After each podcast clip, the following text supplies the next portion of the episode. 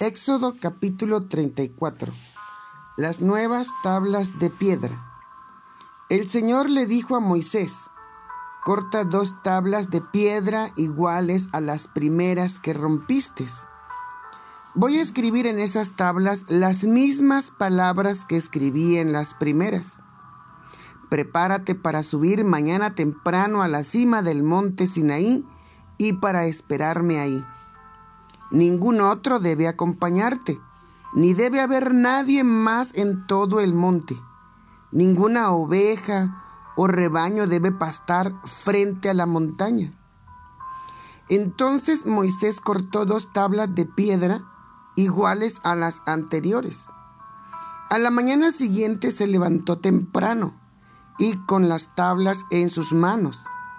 Subió al monte Sinaí tal como el Señor le había ordenado.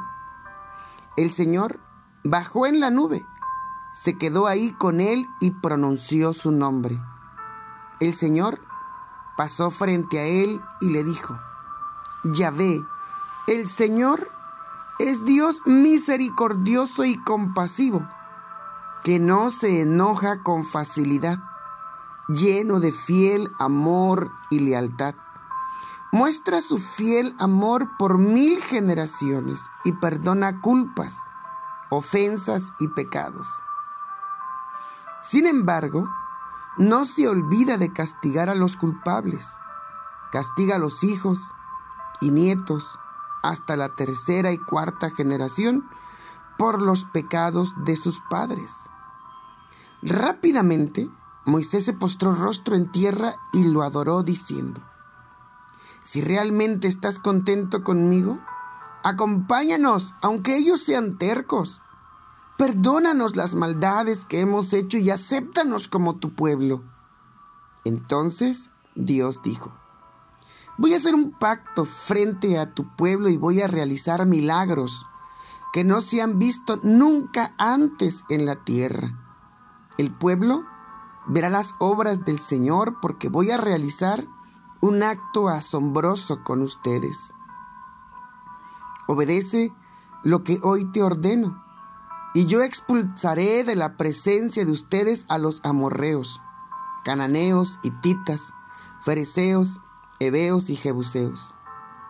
Ten cuidado, no hagas ningún pacto con el pueblo que vive en las tierras donde ustedes van a vivir. Si haces pacto con ese pueblo, ellos te traerán problemas Tienes que derribar sus altares, destruir las piedras que adoran y cortar sus postes de acera. No adores a ningún otro Dios, pues el Señor es muy celoso. Su nombre es Dios celoso.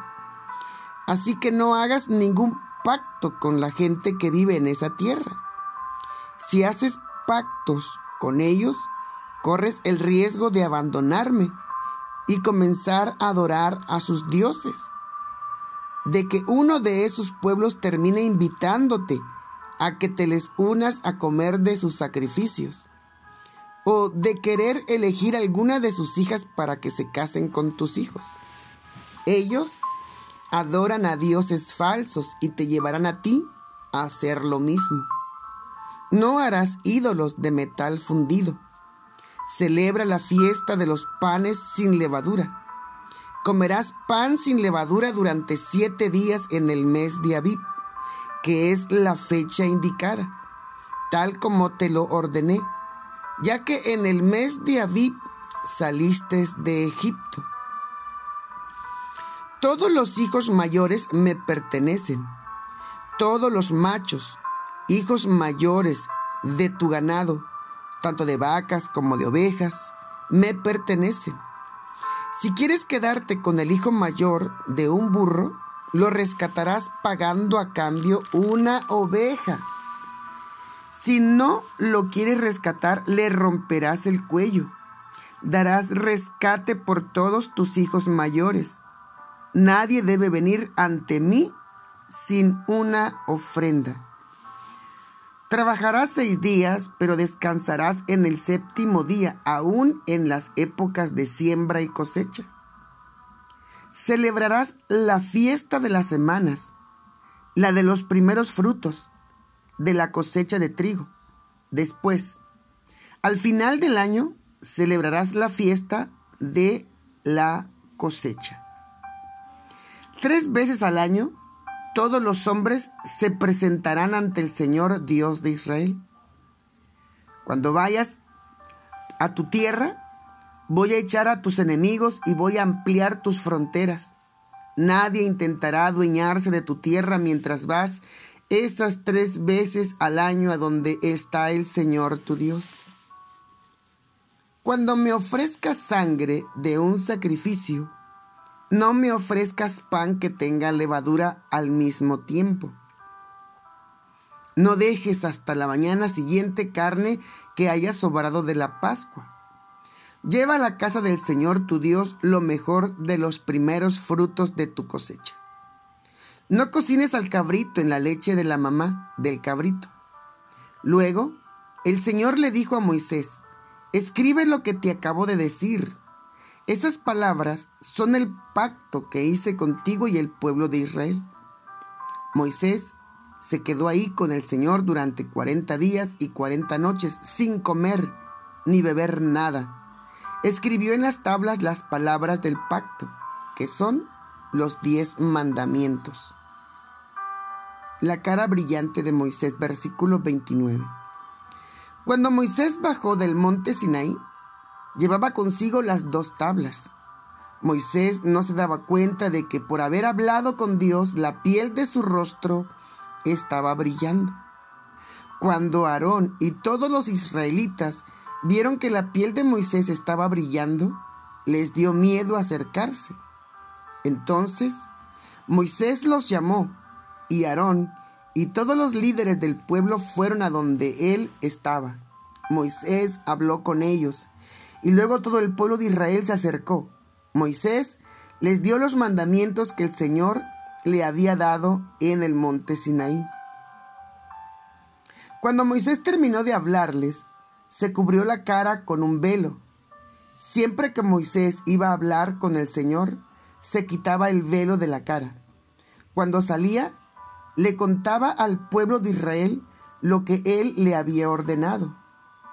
Como el pueblo veía que la piel de su cara brillaba, Moisés se cubría la cara con el velo y se lo dejaba puesto hasta que volvía a hablar con Dios. Y bueno, ahí termina el capítulo 34. Y hay varias cosas que yo creo que me gustaría comentar con ustedes. Primero, Dios se da a conocer y nos muestra quién es Él. Dice el versículo 6, Yahvé el Señor es Dios misericordioso y compasivo que no se enoja con facilidad, lleno de fiel amor y lealtad. Muestra su fiel amor por mil generaciones y perdona culpas, ofensas y pecados. Sin embargo, sin embargo, no se olvida de castigar a los culpables. Dios se muestra como un Dios bueno, misericordioso, compasivo, justo, perfecto. Él es santo. Él es el Dios que nos ama, el Dios que quiere nuestro bienestar. Él nos creó en el principio para que nosotros tuviésemos comunión con Él y que no nos hiciese falta nada, absolutamente nada. ¿Cómo no amarle después de mirar todas estas características?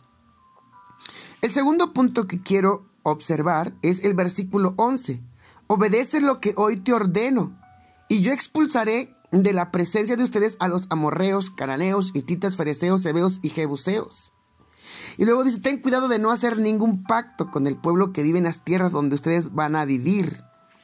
Lo segundo es que Dios se declara el capitán, el estratega. Él es el que manda, Él es el que da la estrategia para poder estar siendo bendecidos por Dios. No hay iniciativa en nosotros. Él es la fuente de toda sabiduría, de toda verdad, de todo conocimiento, de toda perfección. De Él emana la victoria. Entonces Dios se presenta como el omnisciente Dios, el que todo lo sabe. Si tú haces lo que yo te ordeno, yo voy a expulsar a tus enemigos. Llámese pobreza, llámese enfermedad, llámese problema familiar, llámese problema emocional, llámese drogas, alcoholismo, pornografía, adulterio, no importa cómo se llame tu enemigo, Dios se compromete a expulsarlo de tu vida, de tu familia, de tu hogar, de tu iglesia, de tu ciudad, de tu pueblo, de tu país, no importa cómo se llame. Dios se compromete a darte la victoria si tú estás dispuesto a hacer lo que Él te dice. Número tres, dice que Dios se va a encargar de proteger tus bienes siempre y cuando tú hagas lo que Él te dice. En esta ocasión, en el versículo 23, Dios dice, tres veces al año todos los hombres se presentarán ante el Señor Dios de Israel. Y cuando vayas a tu tierra, voy a echar a tus enemigos y voy a ampliar tus fronteras. Y luego dice, nadie intentará adueñarse de tu tierra mientras vas esas tres veces al año a donde está el Señor tu Dios. Cuando Dios te dice algo, ¿verdad? Tienes que hacerlo y Él se encarga de darte protección. Él se encarga de darte seguridad. Él se encarga de protegerte debajo de sus alas. Y número cuatro, la cara brillante de Moisés reflejaba la gloria de Dios. Moisés estuvo hablando con Dios 40 días y 40 noches y no comió ni bebió nada porque Dios es su alimento. Como dice la palabra de Dios, ¿verdad?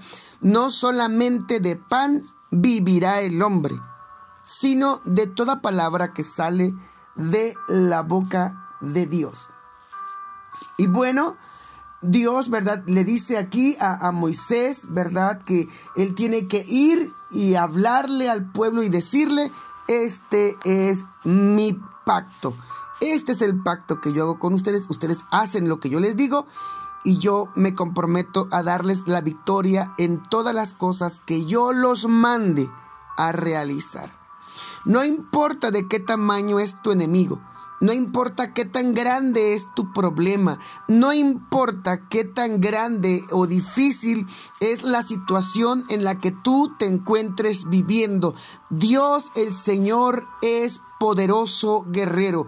Él es nuestro capitán, Él es el estratega, Él es el que coordina, Él es el que da mandamientos, Él es el que pide a su pueblo obediencia. Y algo que me llama mucho la atención y que va a afectar al pueblo de Israel más adelante, es que Dios dice, no hagas pacto con la gente a la que vas a, echar de tus tierras, porque son tus tierras, yo te las doy no hagas pacto con ellos. ¿Verdad? A veces eh, vemos esta situación como algo difícil, pero pensemos que era gente cruel. Hablemos, no sé, de narcotraficantes, hablemos de secuestradores, de traficantes de órganos, hablemos de pornografía, hablemos de adulterio, hablemos de cosas que, que, son Dice Dios, no, no, no hagas pacto con ellos, no hagas alianza con ellos, no te juntes con ellos, no accedas a convivir con ellos, porque ellos en algún momento te pueden convencer de que te apartes de mí.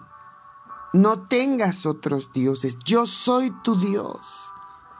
Yo soy el Dios que te cuida, que te guarda, que te protege, que te ama, que quiere lo mejor para ti, el Dios que te creó el Dios que tiene un plan para tu vida, el Dios que diseñó el matrimonio, tu hogar, tu familia, tus hijos, a tus padres, a tus hermanos, tu empresa, tu negocio, tu trabajo.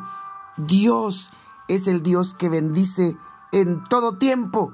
No importa dónde estés, en el campo, en la ciudad, no importa el país. Dios es el Dios que te bendice y este es su pacto. Así que echémosle ganas y adelante.